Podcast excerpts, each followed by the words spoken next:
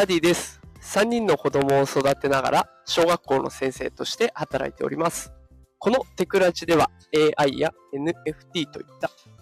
最新テクノロジーを使った子育てや副業のテクニックを紹介しております。さあ、えー、今日の朝ライブのテーマはですね、AI 発信をして分かったメリットというテーマでお送りしていきたいと思います。えっと、私ね、毎朝5時から AI とか NFT のね、最新情報をお届けしているんですけれども、まあ、この発信がですね、このスタンド FM 音声配信だけじゃなくて、えー、ノートで発信をする、ブログのような形式で発信をしたりとか、あとは X ですね、旧 Twitter で発信をしたりとか、あと、インスタの、なんていうんですか、姉妹版っていうんですかね、あの、スレッズというやつでも発信したりとかっていう風にやっております。で、あの、発信を通してね、分かったことがあるんですね。で、メリットとしては、今、やっぱり AI 情報の需要はかなりあるなということが分かってきました。で、AI 情報の需要が分かる、あるということが分かった理由なんですけども、やっぱりね、いろんな媒体で続々と、いいねとか、あとフォローしてくださる方が増えてきてるんですよね。で、この波はすごく大きいなと思います。あの、普段、いろんな投稿してみると、こうね、あの、お金のこととかも投稿してみてるんですよ。で、最近だと NISA のこと、新 NISA のことを投稿してみたりとか、あとは資産運用のことを投稿してみたりとかね、いろいろやってはいるんですけれども、まあ、そのエンゲージというんですかね、なんかこう、お客さんというか見てもらう方のその後の反応を見てみると、やっぱり AI の方が格段に高い。で、やっぱりそれだけ AI 情報っていうのは見たがってる人が多いんだなっていうのが分かりました。で、フォロワーさんもね、続々と増えてきてくださっていて、で、このスタンド FM でもあの聞かれて、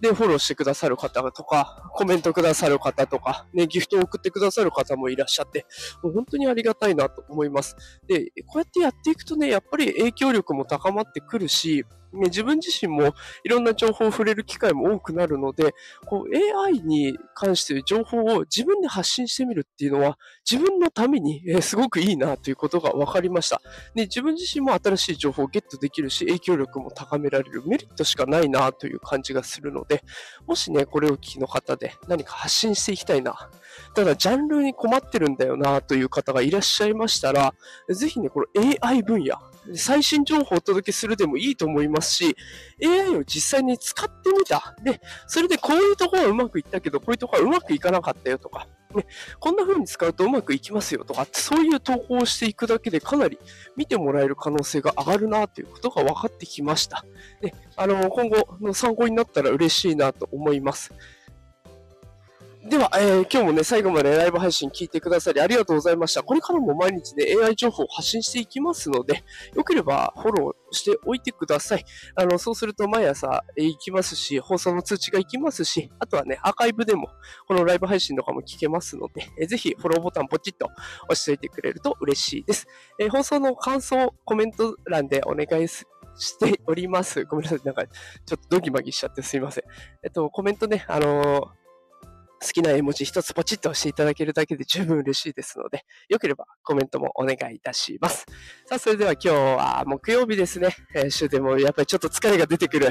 時期だと思いますが、一日頑張ってやっていきましょう。それでは今日も一日いってらっしゃい。